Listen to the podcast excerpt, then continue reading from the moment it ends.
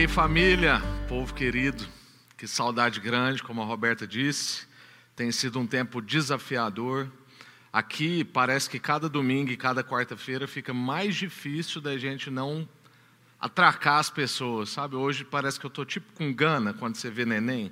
Quando você vê pé de neném, que você quer morder o pé de neném, tá eu com as pessoas querendo abraçar, passar a mão, mas não tem jeito, né? Então, que bom que a gente tem isso que a gente tem, que bom que a gente pode estar junto de alguma forma, que bom que a gente pode ver o seu comentário ali no chat. Então, quando a gente vê você ali, a gente é animado, a gente é lembrado mesmo de que a gente está de fato juntos. Amém? Abra sua Bíblia em Romanos, no capítulo 12, e a gente vai hoje fazer uma reflexão a respeito de ter paciência em meio à dificuldade, ter paciência na tribulação. E eu quero conversar com a gente sobre como que a gente pode ter isso em Deus. É claro que é em Deus, né? Porque naturalmente a gente não consegue, mas em Deus a gente consegue. Paciência na dificuldade. Romanos capítulo 12, do verso 9 até o verso 16. Ah, fique com a sua Bíblia, porque daqui a pouco a gente vai ler um salmo, porque o salmista vai ensinar para a gente um dos pontos que nós vamos trabalhar hoje. Então, por enquanto, Romanos capítulo 12, do verso 9 ao verso 16. Amem as pessoas sem fingimento, odeiem tudo que é mal, apeguem-se firmemente ao que é bom. Amem-se com amor fraternal e tenham prazer em honrar uns aos outros. Jamais sejam preguiçosos, mas trabalhem com dedicação e sirvam ao Senhor com entusiasmo. Alegrem-se em nossa esperança. Sejam pacientes nas dificuldades e não parem de orar. Quando membros do povo santo passarem por necessidades, ajudem com prontidão Estejam sempre dispostos a praticar a hospitalidade. Abençoem aqueles que os perseguem. Não os amaldiçoem, mas ore para que Deus os abençoe. Alegrem-se com os que se alegram, chorem com os que choram. Vivam em harmonia uns com os outros, não sejam orgulhosos, mas tenham amizade com gente de condição humilde. E não pensem que sabem tudo. Amém. Graças a Deus. Vamos orar? Aquieta aí na sua casa, onde você estiver. Pede para as crianças dar uma quietada. Coloca o, um celular para ele ver o, sal, o Geração Sal. Né? É, é, a, lá em casa a gente usa essa tática. Enquanto a gente é ministrado na pregação, as nossas crianças são ministradas pelo Geração Sal. Né? Nessa hora pode deixar o celular com a criança do seu lado, você está vendo tudo que está acontecendo e ele está sendo ministrado na palavra. Então, aquieta seu coração, senta no sofá, na cadeira e vamos receber tudo que Deus tem para nós nesse dia. Senhor, muito obrigado por essa palavra. Obrigado porque a Bíblia realmente é impressionante, Deus. Obrigado porque o Senhor deixou para nós essa palavra que serve para nos consolar em dias difíceis, que serve para nos confrontar em, quando a gente está meio anestesiado, que serve para nos animar, ó Deus, quando a gente está meio Meixoé, como diz. E a gente, ó Deus, quer ser mesmo ministrado, abençoado, curado, transformado por essa palavra. Queremos hoje, ó Deus, receber do Senhor como é que a gente pode viver com paciência nesse tempo tão difícil. Como é que a gente pode ser paciente na tribulação, como o Senhor disse aqui. Que o Senhor possa mesmo alcançar cada coração agora que está acompanhando a gente, cultuando junto. Que outras pessoas que forem acompanhar isso depois, em outros horários, em outros dias, o Senhor também ministra ao coração de cada pessoa, porque a Sua palavra, ó Deus, ela é penetrante, ela é a verdade, ela transforma vidas, e não interessa em qual momento e por quem tanto ela está sendo anunciada, a palavra é suficiente, porque é a Sua palavra. Então, ó Deus, usa a Sua palavra e alcança a gente em nome de Jesus. Amém. Amém, graças a Deus. Quero ler de novo o verso 12, que diz: Alegrem-se em nossa esperança, apeguem-se à esperança, sejam pacientes nas dificuldades, pacientes na tribulação, e não parem de orar, perseverem na oração. Esse é o verso central do que a gente quer trabalhar aqui hoje. Antes, eu só quero contextualizar com você um pouco ah, de onde que a gente está nas Escrituras. Né? Essa carta é uma carta de Paulo aos Romanos. Era um tempo desafiador, um tempo difícil. Paulo estava ali querendo garantir que as pessoas estavam entendendo o Evangelho, o que, que era o Senhor Jesus, o que, que significava o sacrifício de Cristo. E então Paulo faz um tratado teológico do capítulo 1 até o capítulo 11 de Romanos, e ali ele está tratando de doutrina. A partir do capítulo 12, que é o capítulo que a gente entrou agora, ele faz uma virada.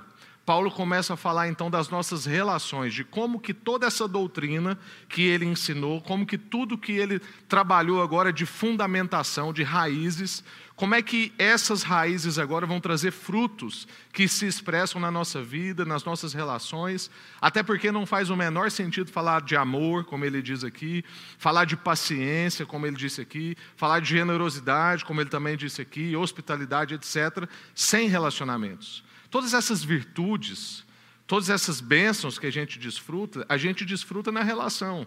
Se a gente não tem contato com ninguém, a gente não precisa exercer paciência. Se a gente não tem contato com as pessoas, a gente não precisa ser generoso. Se a gente não conhece ninguém, não acolhe ninguém e vive num mundo paralelo, a gente também não precisa exercer de hospitalidade com ninguém. Não precisamos trabalhar a nossa humildade, porque a humildade também é trabalhada na relação. São as pessoas que nos ajudam a nos tornarmos cada vez mais humildes, como é que elas fazem isso? Nos humilhando, né? Então, lindo, maravilhoso, irmãos. É assim. Às vezes a gente vai tendo uma coisa romântica, acho que é tipo um aplicativo, né? As virtudes vão vir assim, fiz o download. Não, é na vida, são nas experiências, é na prova. Quando está lá né, no, na multiplicação de pães e peixes, Jesus pergunta para Filipe, e o texto diz: Jesus disse aquilo para colocar Filipe à prova. E não é que Jesus está brincando com ele. Não é que Jesus está testando ele, como muitas pessoas entendem, não.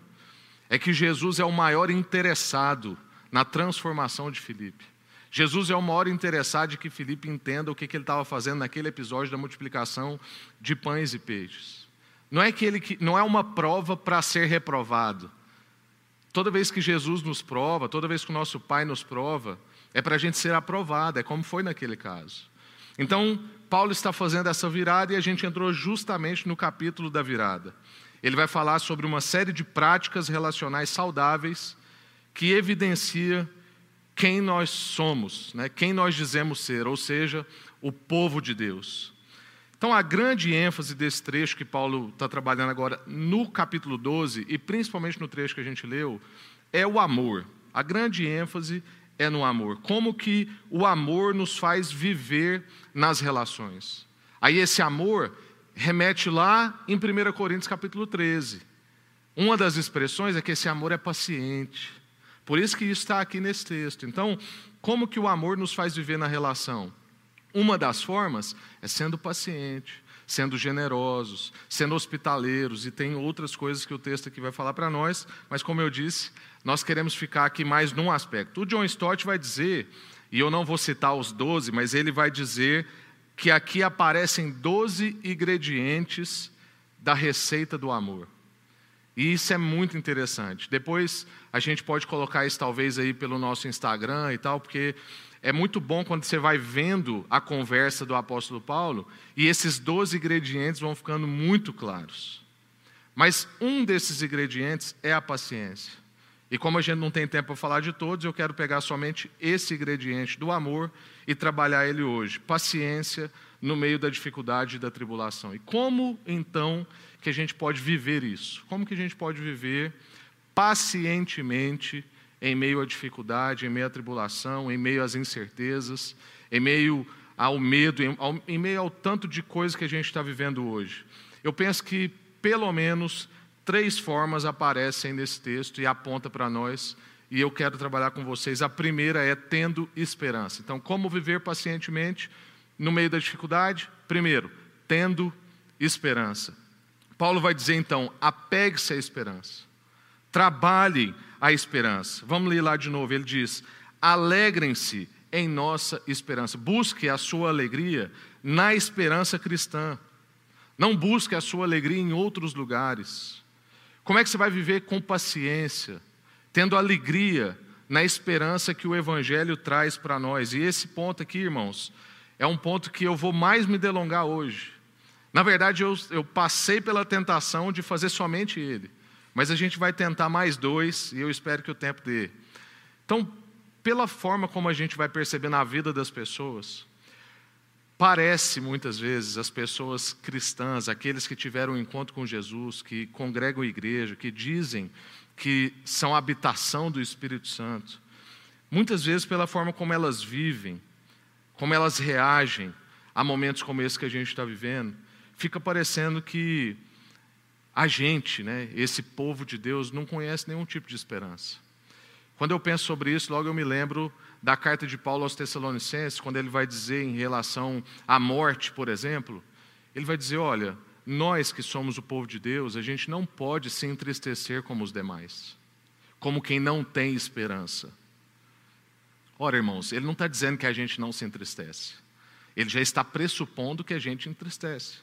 Ele só está dizendo que não é como os que não têm esperança. Há um jeito da gente entristecer, que não pode ser desesperado, porque se um filho de Deus desespera, irmão, é desespero para todo mundo. Porque essas pessoas olham para nós que temos esperança cristã, e a gente está desesperado, o que, que sobra para quem não tem esperança?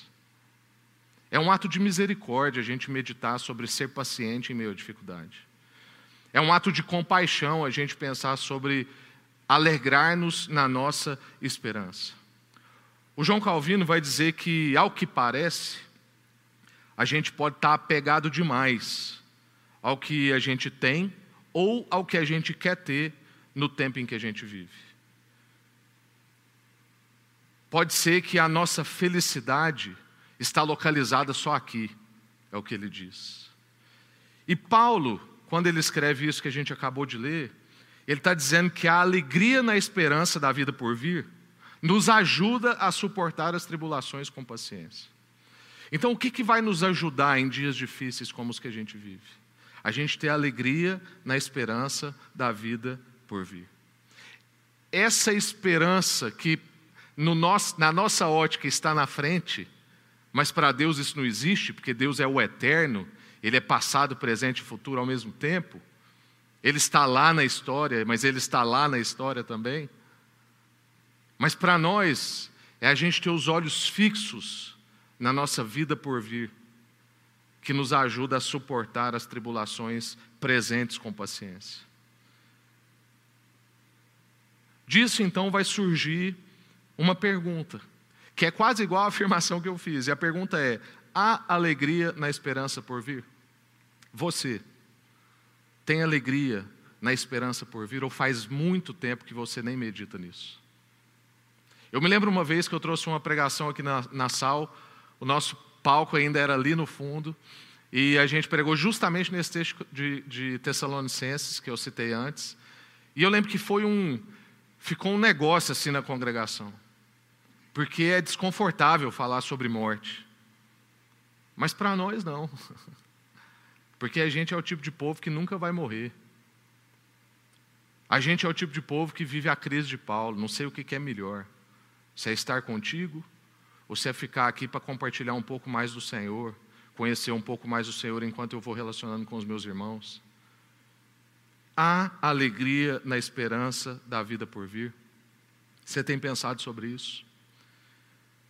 O fato da gente não suportar as dificuldades com paciência diz que a gente não tem esperança?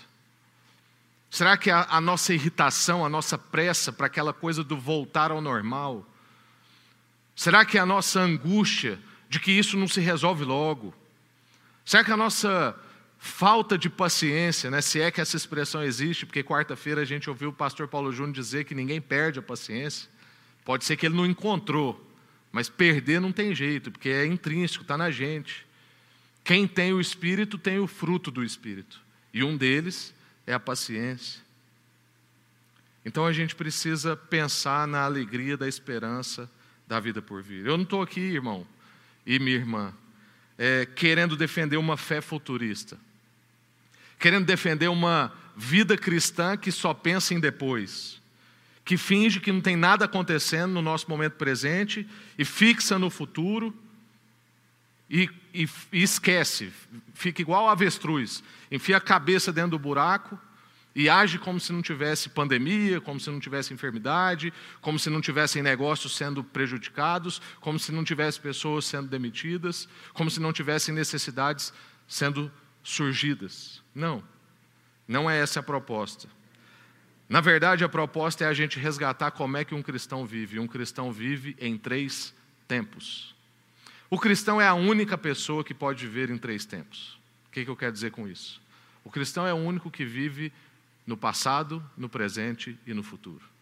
Porque quando a gente entrou com Jesus, a gente entrou na dimensão da eternidade. A eternidade não é um lugar para o qual eu vou. A eternidade é um lugar do qual eu já entrei e faço parte.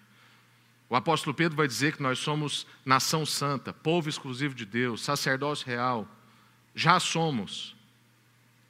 É o famoso é, a famosa expressão da teologia que se chama já e ainda não.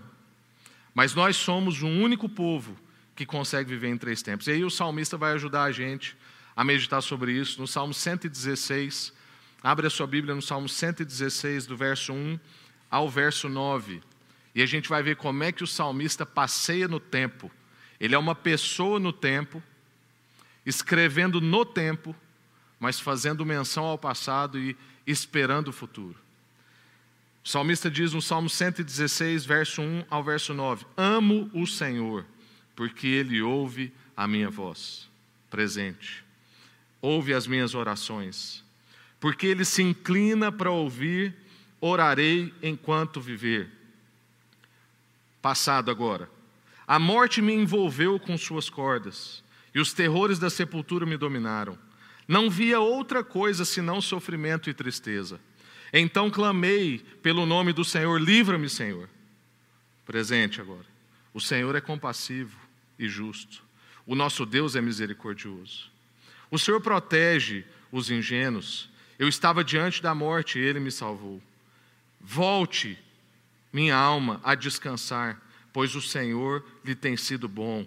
Ele livrou a minha alma da morte, meus olhos das lágrimas, meus pés da queda passada, e agora ele vai para o futuro. Por isso, andarei na presença do Senhor enquanto viver na terra. O que, que esse salmo está dizendo para nós? O que, que ele está trabalhando com a nossa vida? Davi quase perdeu a sua vida, e ele vai dizer no verso 3: A morte me envolveu com suas cordas, e os terrores da sepultura me dominaram. Não via outra coisa senão sofrimento e tristeza. Então nós temos aqui Davi quase perdendo a sua vida. No meio do sofrimento e da angústia, então ele clama no verso 4: Livra a minha alma, Senhor. E aí o Senhor ouve. E como o Senhor ouve, é aí que ele começa o seu salmo. Então ele olha para o passado no verso 3 e verso 4, livra minha alma. E aí ele começa o salmo no verso 1, no presente, dizendo: Amo o Senhor, porque ele ouve a minha voz e as minhas orações. O que, que Davi está fazendo aqui? Davi está trabalhando, está exercitando a sua fé, usando como referência o passado. Ele está usando como referência a história, a jornada, os marcos, a sua relação com Deus. Memoriais. É tão importante a gente ter memoriais, irmãos. Todo mundo concorda com isso, mas parece que a gente vai se conformando, principalmente como povo brasileiro, a ser um povo sem história. Um amigo muito querido me deu esse relógio aqui no dia da minha ordenação pastoral. E se você procurar fotos do ano passado, todos os cultos de ceia, eu estou com esse relógio. E hoje é um culto de ceia. E quando esse amigo querido foi viajar para ficar um ano fora, eu falei assim: todo culto de ceia eu vou usar esse relógio, como um memorial que está nos ligando, que está apaziguando a saudade, que está lembrando que foi, mas voltará. É assim que Davi está trabalhando na relação dele com Deus. Ele tem os seus marcos, ele tem as suas orações escritas. Você tem as suas orações escritas? Volta nelas. Vê a fidelidade de Deus no passado. Vê como ele ouviu a sua voz e as suas orações. Exercite a sua fé usando como referência o passado, a sua história, a sua jornada, os marcos da sua fé, a sua relação com Deus. E aí, diante dessas confirmações do passado, o Davi tem segurança no presente. E ele exclama exclama confiantemente uma afirmação futura, dizendo que então ele vai andar com o Senhor. Por isso andarei na presença do Senhor enquanto eu estiver nessa terra. Davi vivia em três tempos. A certeza que nós temos, irmãos, escreve isso aí. A certeza que nós temos é que aquele que foi auxílio no passado é a nossa segurança e força no presente e esperança no futuro. Aquele que foi o nosso auxílio no passado é a nossa força e segurança no presente, para a gente ter a esperança no futuro. A gente vive em três tempos. A vida cristã inclui o futuro. Como o apóstolo Paulo disse em Coríntios, se nós vivemos com os olhos só nessa vida, se a nossa esperança se resume a essa vida, nós somos os mais miseráveis de todos. Segunda coisa. Então, primeira coisa, tendo esperança. Como é que a gente tem paciência no meio da dificuldade? Tendo esperança. Segunda coisa, tendo empatia. Irmãos, está difícil para todo mundo, não está difícil só para você. Parece óbvio, mas nos momentos das nossas tensões, na rede social, num grupo de WhatsApp, ah, num Zoom, que alguém disse alguma coisa que você não gostou, parece que está ruim só para você. Mas, irmãos, está ruim para todo mundo. Estamos todos à flor da pele, sensíveis. A gente precisa aprender a habitar nas emoções das outras pessoas. É tempo de empatia, de compaixão. É tempo de pensar o que, que pode estar acontecendo naquele outro mundo ali diante de mim. A gente precisa ter cuidado com as respostas que nós damos às emoções das outras pessoas e às nossas, porque nós estamos todos afetados. Há uma nuvem de medo, há um cansaço evidente, há frustrações por todas as partes. As pessoas tinham planos e agora não podem executá-los mais. As pessoas tinham traçado sonhos e agora eles foram derrubados. As pessoas esperavam fazer uma viagem, trocar de trabalho. Eu esperava mudar de país. Há frustrações por toda parte, cansaço, medo. Então eu quero te dar algumas orientações para a sua empatia, para a sua compaixão. Primeira, o Evangelho. Ah, lá vem o pastor falar do Evangelho. Não tem jeito, esse é o ponto de partida. Se a gente não entende isso, não há empatia, não há compaixão, não há nada. Primeira orientação para a empatia, o Evangelho. O que, que eu quero dizer com isso? Irmãos, nós, euzinho aqui, não sou amado porque eu acertei. Não sou amado porque eu sou bom. Não sou amado porque já amava. Não. Nós somos amados porque Deus decidiu nos amar. Ponto. Foi uma decisão fora de nós. Algo feito fora de nós. Não tem nada que você faça que mereça esse amor, que atraia a atenção de Deus. Não há nada. Deus decidiu nos amar quando a gente ainda era repulsivo. Eu não era nada atraente e Deus me amou. E por que, que isso faz sentido na empatia e na compaixão? Porque se a gente se lembra disso, se a gente tem isso em mente, então a gente pode encontrar com alguém repulsivo, alguém que não é tão atraente. E a gente pode pensar assim: eu não sei se eu era tão repulsivo assim para as pessoas, mas para Deus, talvez eu era pior. E mesmo assim, o Senhor foi torturado por mim, morreu por mim. E o que está sendo pedido de mim é só fazer um pouco de esforço e ter dedicação com essa outra pessoa. Isso é tão pouco. Por isso que a gente tem que começar com o Evangelho. A empatia, a compaixão vem a partir do Evangelho. Não é por uma pressão moral. Não é para você ficar legal na rede social que você vai ajudar as pessoas. Não. É porque você lembra o que foi feito por você. E então ninguém fica tão repulsivo assim. Porque o que está sendo exigido de você não é ser torturado e morto, é ter um pouco de dedicação e fazer um pouco de esforço para compreender, para ajudar. Quem não compreende isso, não consegue viver o Evangelho. Ou de outra forma, Quem não compreende o Evangelho não consegue fazer isso. Segunda orientação, dentro da empatia: não haja baseado na atitude da pessoa, na última atitude da pessoa. Como eu disse, estamos todos à flor da pele, as nossas emoções estão confusas, e provavelmente as nove atitudes anteriores da pessoa em relação a você foram de bondade. E aí você pega a última e mede a pessoa de acordo com a última atitude dela com você. Não seja tão rápido nas reações dos seus sentimentos, respire um pouco. Lembre da história, lembra que a gente acabou de passar por esse ponto. Lembre da história, dos marcos, dos lastros. Talvez as nove atitudes anteriores da pessoa foi de bondade para com você. Terceira orientação para empatia: não pense somente nos seus sentimentos. O outro tem um mundo dentro dele. Você não sabe o que está acontecendo lá. Pode ser que ele recebeu uma péssima notícia nessa manhã. Pode ser que ele foi demitido anteontem. Pode ser que ele está com um familiar enfermo, hospitalizado. Pode ser que um amigo que ele esperava que fosse ajudar, ele não está conseguindo falar e esse amigo não dá notícia, ele está frustrado. Tem um mundo dentro da outra pessoa. A gente está recebendo notícia difícil o tempo todo. Cuidado em pensar somente nos seus sentimentos.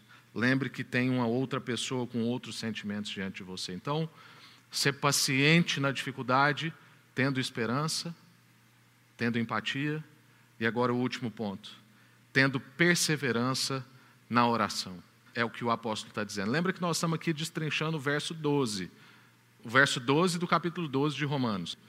Tendo esperança na oração. Irmãos, tudo que a gente falou até aqui, isso é importante para te consolar. Que isso também consola o meu coração. Quando eu estava escrevendo isso, eu falei assim, gente, é muito. Tudo que a gente está falando até aqui está além das nossas forças. Nem todo tempo a gente consegue ter essa empatia. Nem todo tempo a gente consegue lembrar dessa esperança. Se não é o Senhor trabalhando em nós, a gente não consegue isso. Tudo que a gente falou está muito além dessas forças. O momento que a gente está vivendo está além das nossas forças. Ninguém pensou em viver o que a gente estava vivendo, ninguém se planejou para isso, ninguém sabe como tomar decisão nesse tempo. Isso vai além das nossas forças. Mas é justamente por isso que a gente tem que ter perseverança na oração. Não parem de orar. É a expressão aqui da minha versão, em Romanos capítulo 12, verso 12. Não parem de orar. Se você ainda não começou a orar, comece. Se a sua vida de oração está pífia, regule. Ninguém sobrevive na sua fé num tempo como esse sem oração. É impossível ter paciência na dificuldade sem oração. E aí eu quero também te ajudar. Você tem dificuldade de orar sozinho? Nós temos um Zoom de oração todos os dias às 19 horas. Todos os dias. Você tem dificuldade de orar sozinho? Você não tem mais desculpa. Você nunca teve ou não tem uma vida devocional regular? A gente está numa ótima oportunidade de você ter. Por quê? Porque tempos como esse que a gente está vivendo leva a gente a tomar decisões que a gente já deveria ter tomado há muito tempo e não tomou, mas que agora a gente pode tomar. Esse é o momento da gente fazer mudanças drásticas, transformações na nossa vida, e isso ter um peso menor do que teria antes. É como se antes você tivesse que manobrar um caminhão bitrem e agora dá para você estacionar um Uno. É isso que está acontecendo. É uma ótima oportunidade para você resolver essas coisas. Coisas que você já deveria ter resolvido e que você ainda não resolveu. Existem dezenas de livros e coaches e tantas outras coisas que estão valorizando a importância de você acordar um pouco mais cedo para você ter um tempo de meditação e alguns até usam a expressão oração. É claro que na boca dessas pessoas isso é bem autocentrado, buscando benefícios egoístas. Mas a gente precisa perceber que tem um princípio por trás. O sol nasce sobre justos e injustos. Deus atua com a sua graça comum para a sociedade não entrar em colapso. E até mesmo pessoas sem o Espírito Santo têm percepções como essa. O valor de você ter um tempo de meditação, de oração, de anotar como você tem recebido coisas que nem você sabe. Irmãos, já ouvi isso da boca de gente que nunca teve um contato com Deus. As pedras estão ensinando, as pedras estão clamando. É tão triste quando nós, o povo de Deus, não estamos sabendo desfrutar disso que está dado a nós. E a gente ir modelando a sociedade. É tempo da sociedade olhar para a gente e falar assim: tem um povo ali que sabe como é que vive, esse povo ali sabe para onde a vida vai. Há um povo que tem esperança, tem empatia e persevera em oração, e isso tem feito deles um povo paciente na tribulação. Está desmoronando tudo ao redor deles, mas eles estão firmes. O que, que é isso? Eu quero isso. É assim que a gente evangeliza sem palavras. Mas é bom compartilhar também o evangelho com palavras. Irmãos, a oração vai te fazer conhecer mais a Deus. A oração te leva a estar com Jesus. Volto a insistir. Como é que está a sua relação com Deus? É o tipo de relação que você ouve, como agora, sobre Deus, pega um livro e lê sobre Deus, e depois você encontra com as pessoas e fala sobre Deus. E qual é o seu momento com Deus? Ouvir sobre, ler sobre, falar sobre, não é estar com. Precisamos encontrar um tempo em que a gente esteja com o Senhor. A oração te faz conhecer mais a Deus, te leva a estar com Jesus, te prepara para o que você vai viver. A oração te fortalece em momentos de fraqueza. A oração azeita o seu coração para as conversas difíceis. Experimente sempre um tempo de oração antes das conversas difíceis. Você vai ver como Deus azeita o seu coração e azeita o coração da outra pessoa. A oração te desloca de si e te leva para outros mundos. A oração nos levou hoje aqui com a Roberta a cruzar o oceano. A oração nos leva a orar lá na Índia. A oração nos leva a orar lá na Europa. A oração nos leva a entrar no mundo do meu outro irmão e entrar dentro do mundo dele, interceder e chorar com ele o texto diz para nós: chore com quem chore, alegre com quem se alegre. A oração é que permite isso para nós.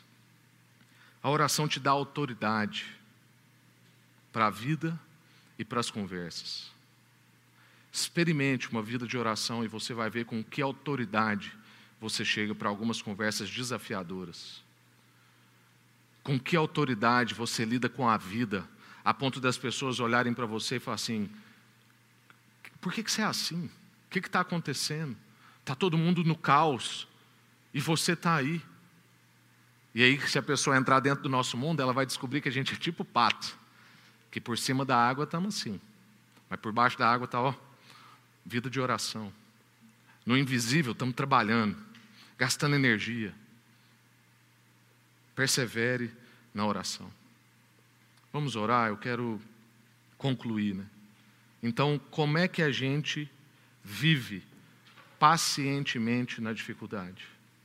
Pelo menos três formas que a gente viu no texto. Sendo uma pessoa que tem esperança, que se alegra com a esperança, uma pessoa que vive em três tempos. Sendo uma pessoa que pratica a empatia, que pratica a compaixão, uma pessoa que consegue entrar no mundo do outro, que não pensa só nos seus sentimentos uma pessoa que reconhece a realidade do Evangelho na própria vida e por isso não consegue achar ninguém tão repulsivo assim, porque eu também era repulsivo. E sendo uma pessoa que persevera na oração. Uma pessoa que regulariza o tempo com Deus.